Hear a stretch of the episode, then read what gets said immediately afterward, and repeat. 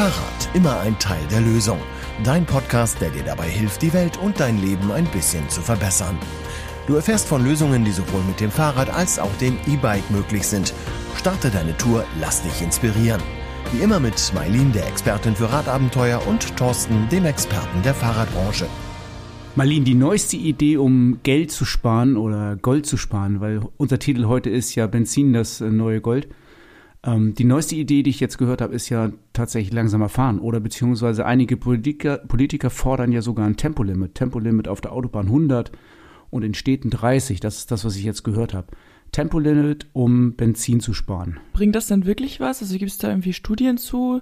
Weil ich sehe immer nur die Leute oder höre immer nur die Leute, die sagen, ja, Tempolimit und dann nachher bleibt das so und äh, der kannst, fährst du mit 30 über die Autobahn oder wie? Ja, aber das Tempolimit, um ähm, Sprit zu sparen, das gab es ja schon mal. Also das ist nicht das erste Mal, dass wir da sowas kriegen würden. Also es gab, es gab ja die große Ölkrise 1973 und da war die Bundesregierung ähm, gezwungen, ähm, sich Maßnahmen zu überlegen. Und ähm, das Sonntagsfahrverbot, da können sich wahrscheinlich alle noch dran erinnern. Aber es gab damals auch Tempo 100 auf der Autobahn und Tempo 80 auf den Landstraßen. Und das hat natürlich ähm, schon geholfen, die Ölkrise so ein bisschen abzuwenden oder beziehungsweise besser durch die Zeit zu kommen. Ähm, das war damals die Regierung unter Willy Brandt und der Verkehrsminister war einer von der FDP und der hat Tempolimit 100 auf Autobahn und 80 in, auf Landstraßen gemacht. Also ich habe vom Sonntagsfahrverbot selber auch schon gehört. Ich habe mich auch ein bisschen informiert. Die SPD wollte ja damals, als die Ölquellen wieder voll waren und genügend Öl äh, geliefert wurde, das Tempolimit trotzdem beibehalten. Und das wirklich ausschlaggebende Argument war damals, dass die Anzahl der tödlich Verunglückten im Verkehr drastisch gesunken ist. Im Endeffekt konnte sich aber der Verkehrsminister dann nicht gegen die CDU und gegen den ADAC durchsetzen. Und ja, da kam es halt wieder zur Richtgeschwindigkeit 130. Ja, genau, da hast du recht. Also es, ähm, 130 als Richtgeschwindigkeit, das war das, äh, was übrig geblieben ist als Kompromiss. Und das war damals wirklich ein politischer Machtkampf. Es ging in der ging um die Landtagswahl in Schleswig-Holstein. Und ähm, eigentlich wollte die SPD wirklich Tempolimits beibehalten. Ob das nun 120, 100 oder 130 auf der Autobahn gewesen wäre, das äh, ist egal. Wenn du sagst, die Unfallzahlen sind dramatisch gesunken, ich habe die Zahlen nicht genau im Kopf, aber es sind fast 14.000 Menschen damals mit dem Auto tödlich verunglückt äh, pro Jahr. Und ähm, das ist natürlich äh, dann dramatisch runtergegangen, als die Geschwindigkeiten gesunken sind und das Autofahren auch sehr gefährlich ist mit hohem Tempo und dass die Unfallzahlen ähm, dramatisch sinken. Das sieht man ja auch in Studien, wo jetzt zum Beispiel Städte statt Tempo 50 Tempo 30 machen. Da halbieren sich die Unfalltoten in der Stadt sofort. Also nach einem Jahr hat man nur noch halb so viele Unfalltote in der Stadt äh, wie mit Tempo 50. Jetzt sind wir ein bisschen weg vom Spritsparen bei den, bei den Unfallfolgen. Das ist ja auch immer unser Thema, aber ähm, Spritsparen tut das Ganze natürlich auch enorm. Wie ist da jetzt so der aktuelle Stand? Also ich hatte in den Nachrichten irgendwas gelesen, dass diskutiert wird über so ein temporäres Tempolimit. Gibt es da schon irgendwelche konkreten Vorstellungen? Naja, ich habe so das Gefühl, dass es traut sich nicht so wirklich jemand ran. Es wäre ja ein leichtes, mal eben ganz schnell ein Tempolimit durchzusetzen und zu gucken, was das bringt, zwei, drei Monate. Wenn die Erfolge so dramatisch sind, wie sie damals in den 70ern waren, also wenn wir nochmal schaffen, unsere Unfalltoten deutlich zu, zu senken und wenn wir wirklich wieder so viel Kraftstoff einsparen, dann kann ich mir in heutiger Zeit kaum vorstellen, ähm, dass das Tempolimit dann äh, jemals wieder aufgehoben wird. Weil die größte Krise ist ja im Augenblick die Klimakatastrophe und dafür wäre das ja auch eine gute Maßnahme. Weil im Augenblick reden wir ja eigentlich nur um äh, darum, Sprit zu sparen, um die Finanzierung von russischem Öl zu minimieren.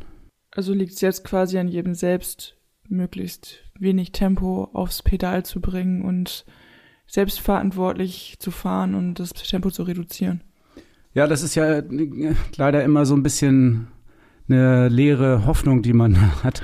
Ich bin gestern, bin gestern mit dem Zug wieder zurückgekommen, äh, stehen vier, also nachts um ähm, zehn vor zwölf und da stehen vier Taxen bei uns am Bahnhof.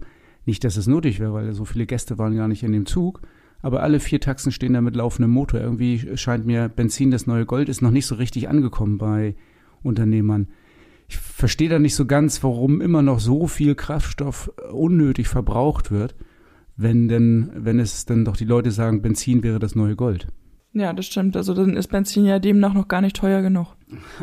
Das ist eine These, die habe ich jetzt übrigens schon äh, sehr häufig gehört. Ich sage das ja selber auch manchmal ähm, und denke mal, naja, da bist du eigentlich ganz alleine mit. Aber ich habe das in letzter Zeit öfter gehört, dass ganz viele gesagt haben, offensichtlich ist es immer noch nicht teuer genug, weil die Leute ähm, tatsächlich äh, ihr Verhalten nicht ändern. Also brauchen wir vielleicht doch Tempolimits. Und Benzin, das neue Gold, wenn wir das als Überschrift nehmen, ist das ja auch so eine Frage. Ich habe jetzt gerade einen europaweiten Vergleich gesehen. Ähm, dabei ging es darum, wie lange müssen Menschen für eine Tankfüllung arbeiten. Also das war so ein europaweiter Vergleich. Und da sind wir Deutschen eigentlich ganz gut gestellt. Wir müssen relativ kurz, äh, 3,6 Stunden ähm, arbeiten. Also ich habe die Zahl nicht mehr genau im Kopf, aber ähm, ich habe das Ranking. Wir waren so auf Platz äh, vier oder fünf. Ähm, und da sind ganz, ganz viele europäische Länder, die wesentlich mehr Stunden im Schnitt arbeiten müssen, um eine Tankfüllung vollzukriegen. Also nicht der Preis an der, an der Zapfsäule ist, finde ich, der entscheidende, sondern wie lange muss man eigentlich dafür ähm, was machen, um den Tank vollzukriegen. Und da sind wir in Deutschland eigentlich auch mit, der, mit den jetzigen Spritpreisen noch nicht beim Preis von Gold angelangt. Hat es denn in der Geschichte oder in der Vergangenheit überhaupt schon mal sowas wie ein Tempolimit gegeben? Oh ja, das hat's gegeben. Und eigentlich von Anfang an. Also kaum war ähm, die Patentschrift für Fahrzeuge mit Gasmotorenbetrieb genehmigt, kam auch schon, kam auch schon die ersten Tempolimits. Und die waren wie hoch? Ähm, die besagten außerhalb von Ortschaften 12 km/h und innerhalb von Ortschaften 6 km/h. Bin ich ja mit dem Fahrrad schneller. da ist man äh, auf jeden Fall heute mit dem Fahrrad schneller, aber du bist ja sowieso mit dem Fahrrad schneller als mit dem Auto. Also in jeder Stadt bist du mit dem Fahrrad schneller als mit dem Auto. Ich glaube, die Schnelligkeit ist gar nicht mehr das Argument beim Fahrrad oder Auto. Ähm, Fahrräder sind sowieso schneller und haben in der Regel auch äh, kaum Tempolimits, also keine offiziellen. Aber die Geschichte des Tempolimits geht eigentlich weiter. Also es gab dann immer wieder Tempolimits. Die wurden natürlich Stück für Stück erhöht als das Auto sich mehr und mehr durchsetzte. Obwohl das Durchsetzen des Autos auch eine eher lange Geschichte war. Da bin ich jetzt gespannt. Also, okay. ähm, ja, es war nicht von Anfang an klar, dass äh, Autofahren irgendwie was Gutes war oder in der Bevölkerung gut angesehen war. Ganz im Gegenteil. Also die, die Outler, Outler nannte man sie damals, ähm, also die Autofahrenden, ähm, die wurden mit Steinen beworfen, die haben Prügel gekriegt, es wurden Drahtseile gespannt, ähm, da kam es auch zu tödlichen Unfällen und solchen Geschichten. Es wurden äh, Nägel hingelegt und äh, so so Metallsterne, damit sich die Reifen kaputt gefahren wurden und sowas. Das erinnert mich irgendwie ans Radfahren heute. Ja, stimmt. Das ist wie das Radfahren heute, ähm, wo, wo, Leute äh, im Wald Nagelbretter auslegen und sowas. Ne? Ja, also so war das früher mit den, mit den Outschlern. Und ähm, das wurde dann erst so langsam ein bisschen besser, weil das war ja auch nicht so einfach, Auto zu fahren. Das Benzin, also sind wir wieder bei unserem Thema, das hat man damals in der Apotheke gekauft, in Glasflaschen. Wie heute das äh, Sonnenblumenöl. Wie heute das Sonnenblumenöl, genau. Ja, das kannst du auch in deinen Tank tun, das stimmt. Ähm, funktioniert sogar. Ähm, aber ähm, wenn man sich das mal vorstellt, also wenn heute reden alle über E-Autos können sie nicht durchsetzen, die Infrastruktur wächst zu langsam und sowas. Wir haben Autofahren angefangen und das hat so einen Boom genommen und du musstest dein Benzin in der Apotheke kaufen in Glasflaschen, also literweise in äh, Glasflaschen. Also völlig verrückt, also diese Entwicklung in so kurzer Zeit hin zum Massenmobilitätsmittel. Und das hat natürlich dann auch dazu geführt, ähm, dass immer wieder Tempolimits kamen. Also diese 6 und 12 km/h war natürlich irgendwann unrealistisch bis die Nazis an die Regierung kamen, gab es eigentlich immer wieder irgendwelche Tempolimits. Also verschiedene, manchmal auch länderabhängig ähm, und äh, innerorts und außerorts und ähm, immer wieder Tempolimits. Und die Nazis haben gesagt, wir müssen die, die Automobilindustrie richtig pushen und wir müssen alles freigeben. Das hat natürlich auch bei denen nicht lange gehalten, weil sie gemerkt haben, dass ähm, äh, zu viel kriegswichtige Ressourcen ähm, zerstört worden sind, also vor allen Dingen junge Menschen, die da sich auch totgefahren haben, die brauchten sie ja auch für den Krieg. Und ähm, dass zu viel äh, Verkehr dann natürlich auch ihre Nachschubwege in den Kriegszeiten blockiert haben. Dann haben die auch Tempolimits eingeführt. Und ähm, nach dem Krieg kamen dann so in den 50er, in den 50er Jahren die Tempolimits, die wir heute dann noch kennen und wo, ja, wo wir vorhin ja auch so ein bisschen hängen geblieben sind. Ja, dann wird's ja jetzt auch mal wieder Zeit für eins. Das ist ja auch schon lange wieder her. ja, ähm, wenn man weiß, dass die meiste Zeit in Deutschland es eigentlich Tempolimits gab, ähm, dann wäre jetzt eigentlich die Zeit des kurzen freie Fahrt für freie Bürger. Du hast vorhin den ADAC ja ein bisschen erwähnt. Das war damals der Spruch, den sie gebracht haben, ähm, direkt nach der Ölkrise, freie Fahrt für freie Bürger. Und damit haben sie sich eigentlich durchgesetzt gegen das Tempolimit. Ich glaube, dass das einfach eine vergangene, die vergangene Zeit ist und dass wir jetzt soweit sind, endlich bereit für ein Tempolimit, endlich bereit, Benzin zu sparen.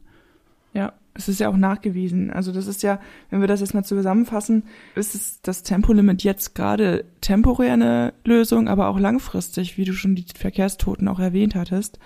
Und eine noch viel sparsamere Lösung wäre ja, wenn wir jetzt mal auf unser Podcast-Thema oder unseren Podcast-Titel zurückkommen, Fahrrad immer ein Teil der Lösung.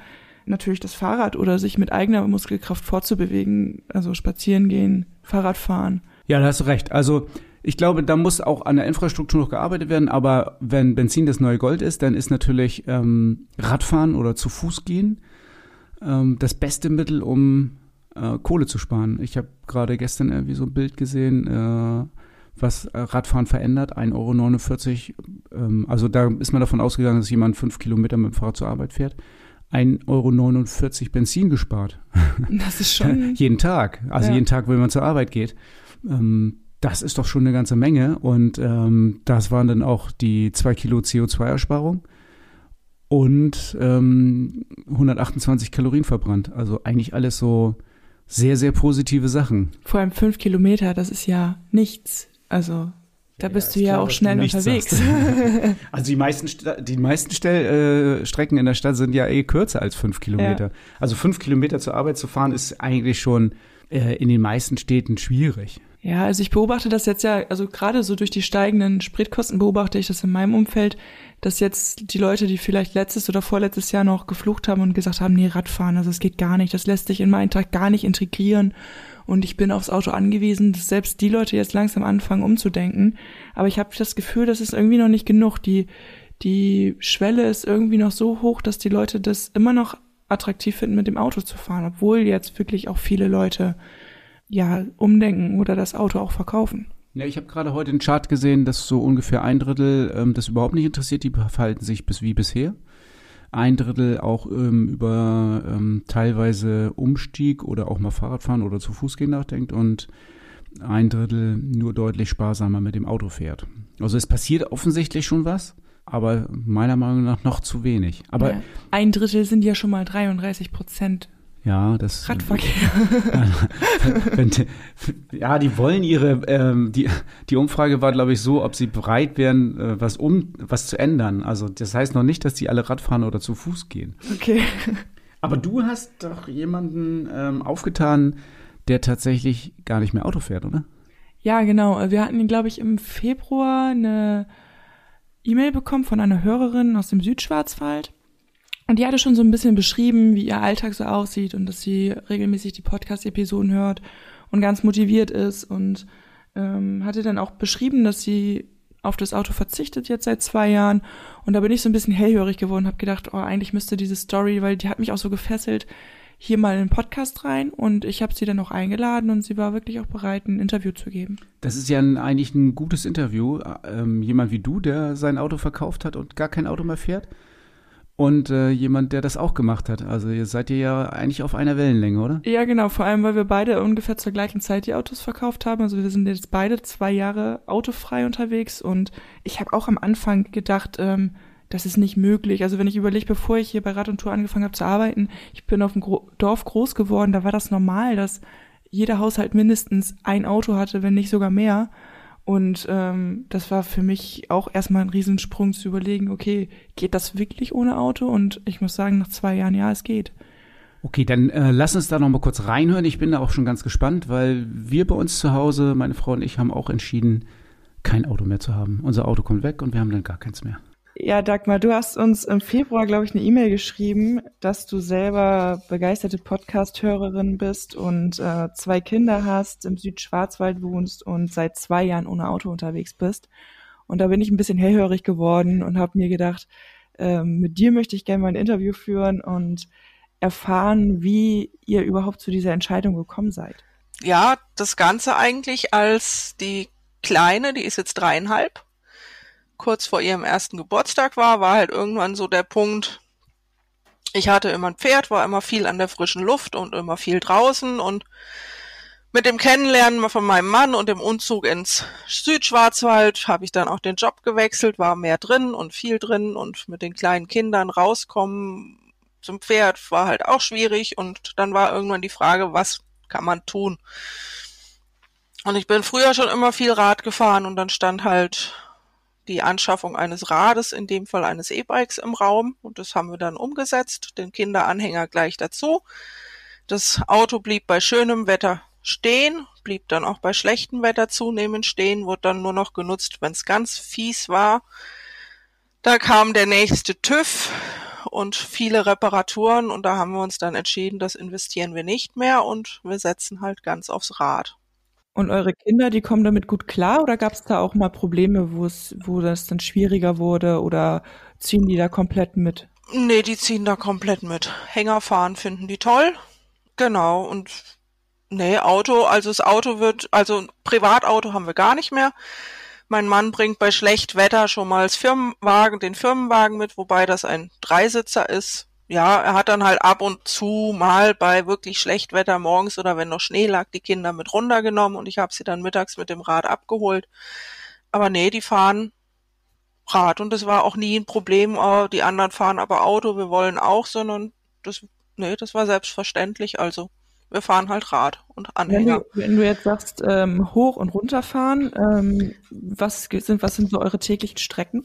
Ähm, wir haben angefangen mit, wir haben auf 750 Meter oben gewohnt. Zum Kindergarten waren es acht Kilometer und Höhenmeter abwärts, 500 Höhenmeter abwärts. Ja, und das mittags halt dann entsprechend auch nochmal. Zum Einkaufen waren es zwölf Kilometer und etwas über 500 Höhenmeter.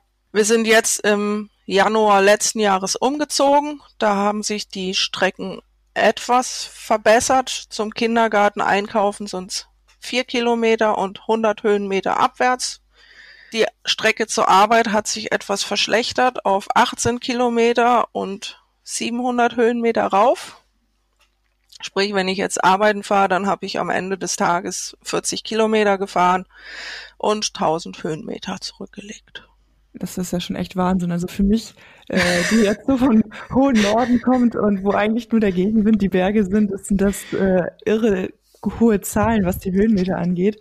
Ähm, um dafür mal so ein Gefühl zu kriegen, wie, du hast gesagt, ihr habt E-Bikes, ähm, wie macht ihr das? Also kommt ihr da mit einer Akkuladung den Tag über hin? Ähm, also wir, oder das alte E-Bike ähm, hat einen 500er Akkupack drin, den CX Bosch Motor. Ähm, ich bin nachher mit drei Akkus unterwegs gewesen. Nicht, weil er mir nicht reicht, sondern weil ich mit den Ladezeiten zwischen den Fahrten einfach nicht hinterhergekommen bin, so dass ich dann wechseln konnte. Also jetzt zur Arbeit hoch die 18 Kilometer und die 700 Höhenmeter war der 500er Akku. Mm, Im Winter knapp, im Sommer ausreichend. Also im Sommer hatte ich noch so zwei, drei Kilometer Restreichweite. Im Winter war es oft auf den letzten Tropfen, einfach aufgrund der Temperaturen. Und dann habe ich halt auf der Arbeit mein Ladegerät angehängt, den wieder geladen und heimwärts runter brauche ich ja dann nicht viel. Genau, und jetzt im Frühjahr stand dann, oder Anfang des Jahres, ähm, mit der Wiederfestanstellung haben wir das die Möglichkeit eines Jobrades genutzt und uns den Multicharger von Riese Müller gekauft. Der ist jetzt auch gleich mit dem Doppelakku ausgerüstet. Und ja, damit kommen wir sehr gut zurecht. Und da mit dem Fahrrad nimmst du dann auch direkt deine Kinder mit auf den Gepäckträger oder bleiben die? Genau, wenn ich, ähm, also wenn es von den Arbeitszeiten passt, dann nehme ich die Kinder mit auf zum, also setze die im Kindergarten ab und fahre dann weiter. An Zeit, an Tagen, wo ich morgens früh anfange, nimmt sie meinen Mann mit runter in dem Fall mit Anhänger oder Auto, wenn er es gerade da hat, in der Regel mit Anhänger und hängt den dann unten an und nimmt den Anhänger nachmittags wieder mit heim und ich sammle dann nach der Arbeit die Kinder mit dem Multicharger wieder ein und fahr heim. Ja, ich finde das total faszinierend, dass ähm, das alles auch so mit Familienleben und sowas alles klappt. Also ich selber fahre ja auch viel Rad und habe auch das Auto abgeschafft vor zwei Jahren, genau wie ihr. Aber ich habe ja nun keine Kinder und keine Familie. Und wenn ich mich so in meinem Umkreis immer umhöre, dann heißt es ja, ich habe ja Kinder, aber mir geht das ja alles nicht. Und umso schöner finde ich das jetzt zu hören, dass es halt eben doch geht, auch mit Kindern. Ich sag immer, wo ein Wille, da auch ein Weg. ja, auf jeden Fall, auf jeden Fall. Ähm, du hattest in deiner E-Mail noch geschrieben, dass ihr demnächst Urlaub plant, so eine Deutschlandtour. Das macht ihr auch mit dem Rad? Das machen wir auch mit dem Rad, ja. Wir starten vor der Haustür. Die Kinder war, also wir nehmen den, mein, mein Mann hat den Anhänger angehängt. Die Kinder haben dann die Wahl zwischen Huckepack fahren bei mir oder Anhänger bei meinem Mann. Die Kleine schläft halt mittags oft doch noch. Das ist hinten drauf halt nicht so lustig. Ja, dann haben wir beide Räder vorne mit Gepäckträgern von Riese Müller ja sowieso schon. Dann haben wir uns noch den Lowrider montiert. Wir haben also dann vorne quasi rechts, links zwei kleine Packtaschen, den Gepäckträger oben beladen. Mein Mann hinten zwei große und die Rolle. Und ähm, was wir noch nie gesehen haben am Multicharger, kann ich natürlich rechts und links keine Packtaschen anhängen, wenn die Kinder drauf sitzen aber wir können die hinten quer draufhängen. Das heißt, ich habe dann zwei Packtaschen hinter den Kindern quasi am Gestänge hängen plus die Rolle oben drüber. Und damit kriegen wir alles gut mit. Kinder freuen sich. Wir haben letztes Jahr schon mal zwei kurze Touren gemacht von vier und fünf Tagen und denken, sind da ganz gut aufgestellt. Ja, es wird auf jeden Fall eine Wahnsinnserfahrung, glaube ich, sowohl für euch als auch für die Kinder. Also ich stelle mir das auf jeden Fall super spannend vor. Ähm, eure Einkäufe macht ihr dann auch mit dem Multicharger? Also da, ich weiß, dass es da zwei riesengroße Taschen gibt, die man links und rechts ranmachen kann. Ja, die haben wir jetzt nicht mit bestellt gehabt. Ähm, ich nutze vorne zwei Ortlieb Sportroller und hinten zwei ähm, Backroller. Ähm, wenn ich kleine Einkäufe mache, dann mache ich das mit den Kindern. Dann habe ich halt vorne meine zwei Taschen und den Frontgepäckträger, wo ich noch was drauf packe. Wenn ich mal Großeinkauf mache, mache ich das ohne Kinder und lade dann alle vier Packtaschen, beziehungsweise ich könnte mir ja noch äh, eine Kiste dann oben draufstellen.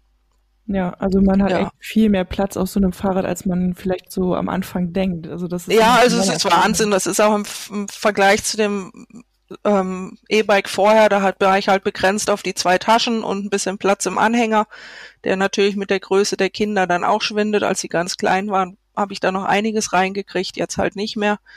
Und jetzt kriege ich einfach, es Wahnsinn, was man da alles drauf kriegt. Ja.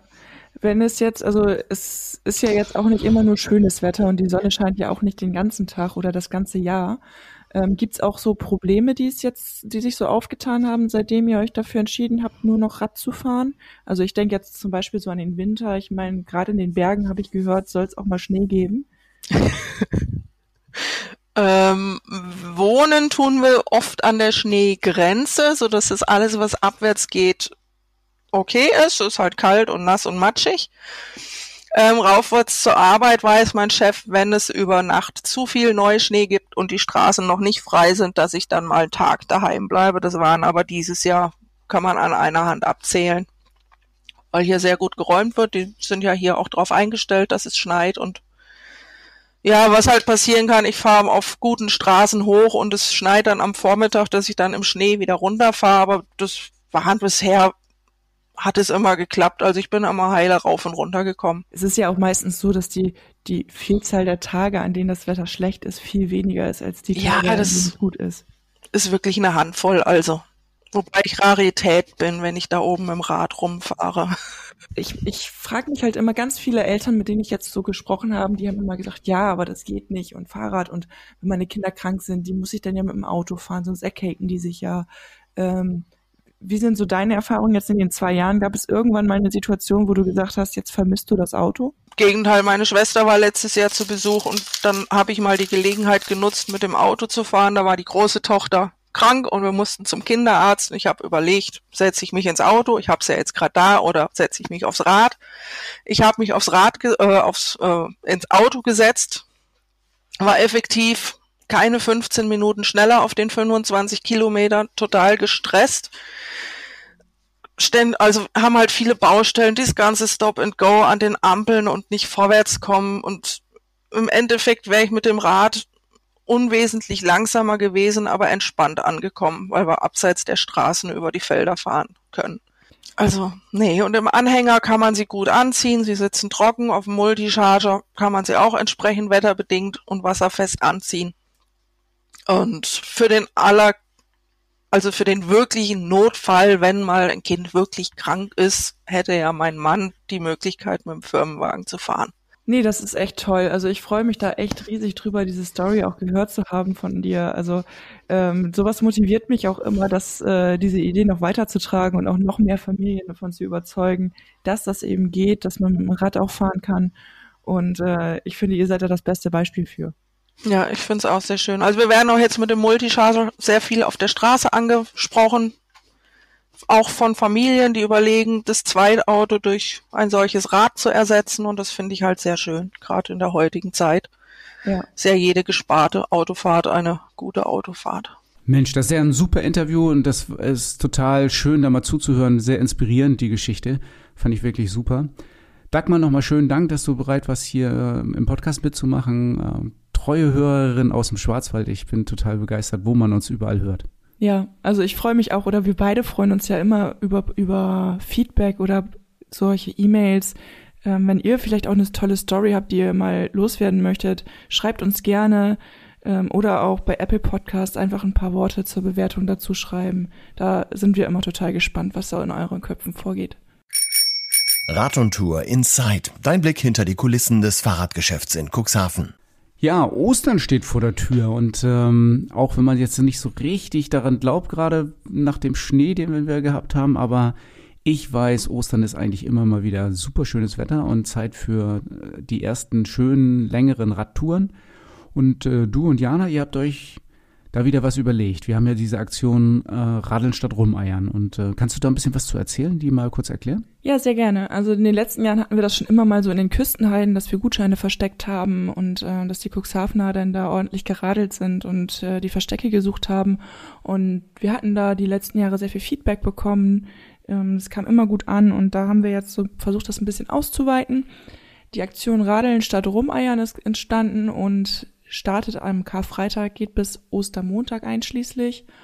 Und ähm, das ist so ein bisschen, kann man sich vorstellen, wie so eine Schnitzeljagd, Schatzsuche, wie Geocaching. Also du hast im Grunde genommen über Komoot so Highlights, also Koordinaten, die kannst du direkt annavigieren mit dem Smartphone.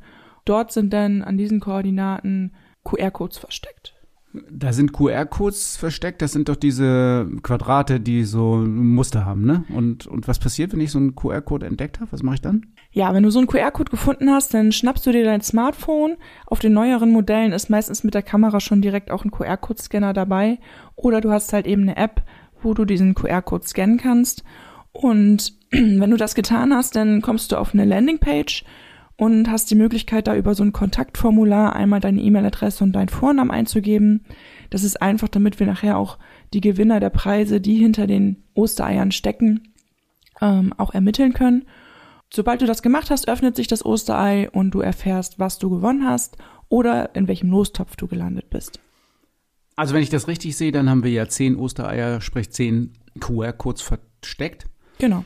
Und ähm, ich kann mich bei jedem QR-Code dann einscannen. Also ich darf alle zehn finden. Ja, also wenn du das schaffst, in vier Tagen durch den ganzen Landkreis alle zehn Ostereier abzufahren, dann kannst du durchaus auch zehn Gewinne kriegen. Dann kann ich das ja auch richtig als sportliche Challenge machen, oder? Ja, also es gibt ja unterschiedliche Möglichkeiten. Wir haben insgesamt sechs Touren schon vorab geplant. Also für diejenigen, die sagen, ach, ich möchte mir keine eigene Strecke zusammensuchen, sondern ich verlasse mich da komplett auf das Rad- und Tour-Team. Da haben wir sechs Routen vorgeschlagen, so für den Alltagsradler. Auf diesen sechs Strecken sind so ein bis zwei Ostereier oder QR-Codes versteckt. Oder man kann halt, wie du schon sagst, das sportlich sehen. Man macht sich eine eigene Tour, wo wirklich alle zehn auf einer Strecke liegen. Naja, oder vielleicht an zwei, drei Tagen. Aber oder so. wir haben ja ein paar Tage Zeit. Also von daher geht's schon. Muss ich mich denn noch irgendwo anmelden? Also muss ich irgendwo Bescheid sagen, dass ich losfahre oder wie funktioniert das genau? Nee, also wir haben eine Komoot Collection vorbereitet. Da sucht man sich dann einfach die Highlights raus. Braucht nicht Bescheid sagen. Das Einzige, was wirklich reicht, ist dieses Eintragen über die QR-Codes, wenn man dann eingefunden hat. Klingt auf jeden Fall super spannend. Ich werde mitmachen. Wenn schlechtes Wetter ist, bin ich äh, extra motiviert und wenn gutes Wetter ist, dann fahre ich doch sowieso. Ja. Also genau. eigentlich kann passieren, was will. Ich bin dabei. 66 Kilometer Fahrspaß, der Podcast Tourentipp. Der heutige Tourentipp oder die heutigen Tourentipps sind ja mal sehr untypisch. Wir haben ja gar keine Tour 66, sondern wir haben für unser Event äh, Radeln statt Rumeiern ja Touren vorbereitet, die dazu führen, dass man diese QR-Codes findet. Genau, sechs Touren ähm, an der Anzahl. Und diese Touren sind so im ganzen Landkreis Cuxhaven verteilt, so zwischen 39 Kilometer und 53 Kilometer, beinhalten schon ein bis zwei von diesen Ostereiern, von diesen Highlights. Und ähm, ich persönlich bin auch ein riesen Fan von diesen Strecken, weil sie wirklich sehr abwechslungsreich sind und sehr idyllisch. Das hört sich ja auch danach an, ähm, dass das für Urlauber sehr, sehr schön ist, die jetzt für Ostern Urlaub machen und das dann vielleicht als Urlaubsevent mal machen können, oder? Ja, auf jeden Fall. Also man fährt sowohl an den typischen Tourismus-Hotspots, würde ich jetzt mal sagen, vorbei, als auch eben an solchen Stellen, wo Touristen vielleicht nicht unbedingt auf den ersten Blick oder auf die, auf die ersten Tour hinkommen. Also Hörerinnen und Hörer, die uns schon öfter gehört haben, wissen ja, dass wir äh, bei Komoot eine Collection haben, die heißt Tour 66. Und ähm, genauso eine Collection gibt's jetzt für diese Geschichte mit den Touren zu Ostern, oder? Genau, das sind, äh, ist eine extra Collection, die haben wir auch in den Show Notes verlinkt. Und da kann wirklich beliebig eine Tour rausgesucht werden und die lohnt sich wirklich alle. Für was für Fahrradtypen sind denn diese Strecken geeignet? Also mit was kann ich da fahren? Im Grunde genommen würde ich sagen, mit jedem Fahrrad außer einem Rennrad. Das würde ich wahrscheinlich nicht empfehlen, weil doch hin und wieder mal ein paar Schotterstrecken dabei sind. Ähm, Gerade so in den Küstenheiden oder auch ähm, um Doroma, um das Doroma Moor herum. Aber grundsätzlich sonst mit jedem Fahrradtypen, also Trekkingrad, Gravelbike, Mountainbike, E-Bike, da kann alles gefahren werden. Also ich komme ja gerade aus dem Radurlaub und da musste jeder der Teilnehmer mal eine Strecke planen. Und wenn Nick eine Strecke plant, dann äh, weißt du, was alles mit dem Rennrad möglich ist. Also ich glaube, da hätten andere Leute schon Schwierigkeiten mit dem Mountainbike zu fahren, wenn Nick mich lang geschickt hat. Also so gesehen könnte man mit dem Rennrad mit etwas breiteren Reifen wahrscheinlich auch fahren, aber äh, wie Marlene schon sagt, wenn ihr jetzt richtig Spaß dran haben wollt, dann nimmt ein bisschen breitere Reifen als vielleicht 28 Millimeter. Dann seid ihr auf jeden Fall gut bedient. Und eine Besonderheit der Strecken ist ja auch, dass das alles Loops sind, also alles Kreise. Man kommt wieder da an, wo man losfährt, oder man kann irgendwo losfahren und kommt dann auch wieder da an. Ähm, ganz entgegen unserer normalen Tour 66, die ja immer eine eine Strecke ist mit A Anfang und B am Ende, wo da kommt man ganz woanders an, also 66 Kilometer entfernt in der Regel, ist es ja hier, dass man wieder am Start- und Zielpunkt äh, die gleichen sind. Ja, genau. Okay, das macht es einfach, das macht es schön und dann hoffe ich, dass viele auf die Strecke gehen und ähm, dass alle die Touren gefahren werden. Ich fand sie nämlich, ich habe mir die Collection schon angeguckt und ich finde sie richtig, richtig gut. Ja, ich bin gespannt, wie viele wir von euch auf der Strecke sehen. Das Fahrrad-Highlight der Episode mit Thorsten und deinem Verkaufsexperten von Rad und Tour. Im Interview vom Hauptteil hatte Dagmar ja schon erwähnt oder berichtet, wie begeistert sie vom Multicharger ist. Sie hat sich das jetzt übers äh, Bike-Leasing angeschafft vor kurzem und transportiert damit immer ihre Kinder oder hat ja auch so eine Tasche quer hinten ran, wenn sie auf Radreisen ist oder einkaufen geht. Vorne noch ein Lowrider. Vielleicht magst du, Thorsten, uns einmal kurz erzählen, was zeichnet dann das Multicharger aus und für wen ist es das perfekte Rad? Ja, wir haben ja hier schon öfter über Lastenräder geredet. Und gerade bei ganz vielen Lastenrädern mit einem Korb vorne dran, also auch dem verlängerten Radstand und allem drum und dran, ist es so, dass es für viele Familien zu groß oder zu umständlich ist oder zu sperrig oder auch eine Befürchtung ist, so ein Fahrrad vielleicht zu fahren.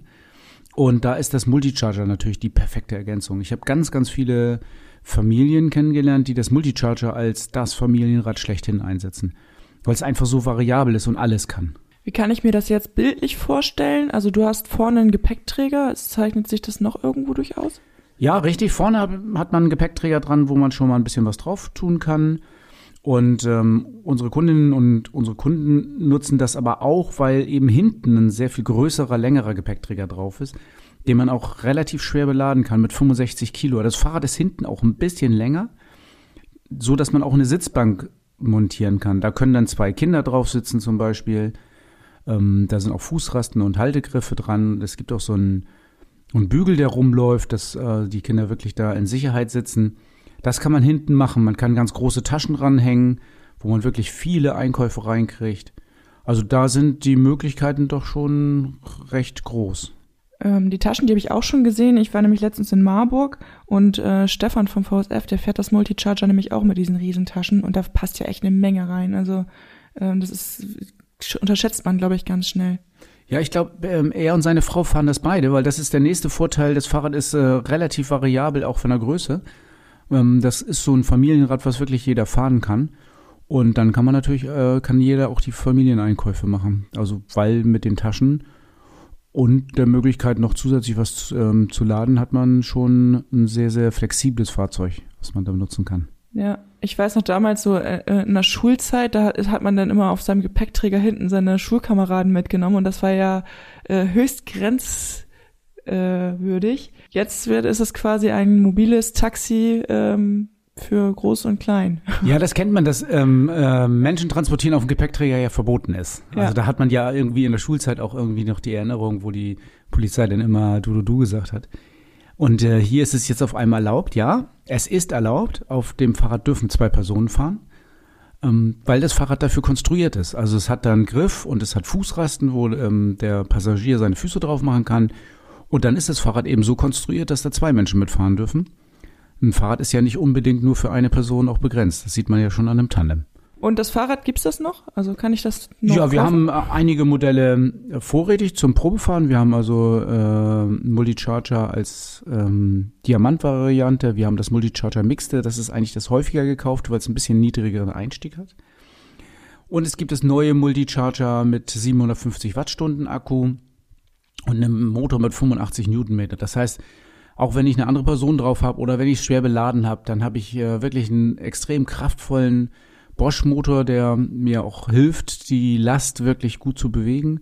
Ich habe einen Akku, der extrem groß ist, im Rahmen integriert. Ein Akku mit 750 Wattstunden, da kann ich also wirklich ganz, ganz viele Stadtfahrten hintereinander machen, ohne laden zu müssen. Oder ich kann eben auch auf Radreisen schwer bepackt äh, eine etwas längere Tour fahren. Ja, also ein richtiger Allrounder quasi ein richtiges Allround-Rad, ja, mit, äh, mit breiten Reifen und mit verschiedenen Antrieben, äh, mit verschiedenen Motor- und Akkuvarianten.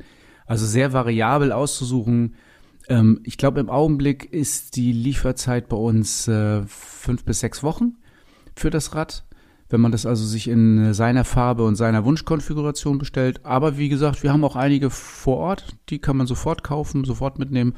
Und wir haben auf jeden Fall immer Testräder da, die man fahren kann. Also wer da wirklich mal ausgiebig testen möchte, ist auch möglich, dass man da zwei, drei Tage mal eine Probefahrt macht. Genau, da haben wir ja immer das Angebot, dass man sich bei uns äh, für zwei, drei Tage auch so ein Rad mieten kann und der die Miete dann auf den Kaufpreis angerechnet wird. Aber vielleicht sollte man vorher einfach mal einen Beratungstermin bei uns kurz machen, dann weiß man, ob das das richtige Rad ist. Ja, sehr schön. Und Beratungstermin findet ihr wie immer in den Shownotes. Und das erwartet dich beim nächsten Mal bei Fahrrad immer ein Teil der Lösung. Beim nächsten Mal, da werden wir mal ein bisschen drauf eingehen. Ich habe gerade eine neue Studie gelesen, irgendwie Fahrradfahren sei gefährlich. Dann habe ich ein paar Nachrichten gelesen, Fahrradvignette, ähm, Helmpflicht für Radfahrende und diesen ganzen Quatsch und Schwachsinn, den werden wir das Mal besprechen. Ich bin gespannt.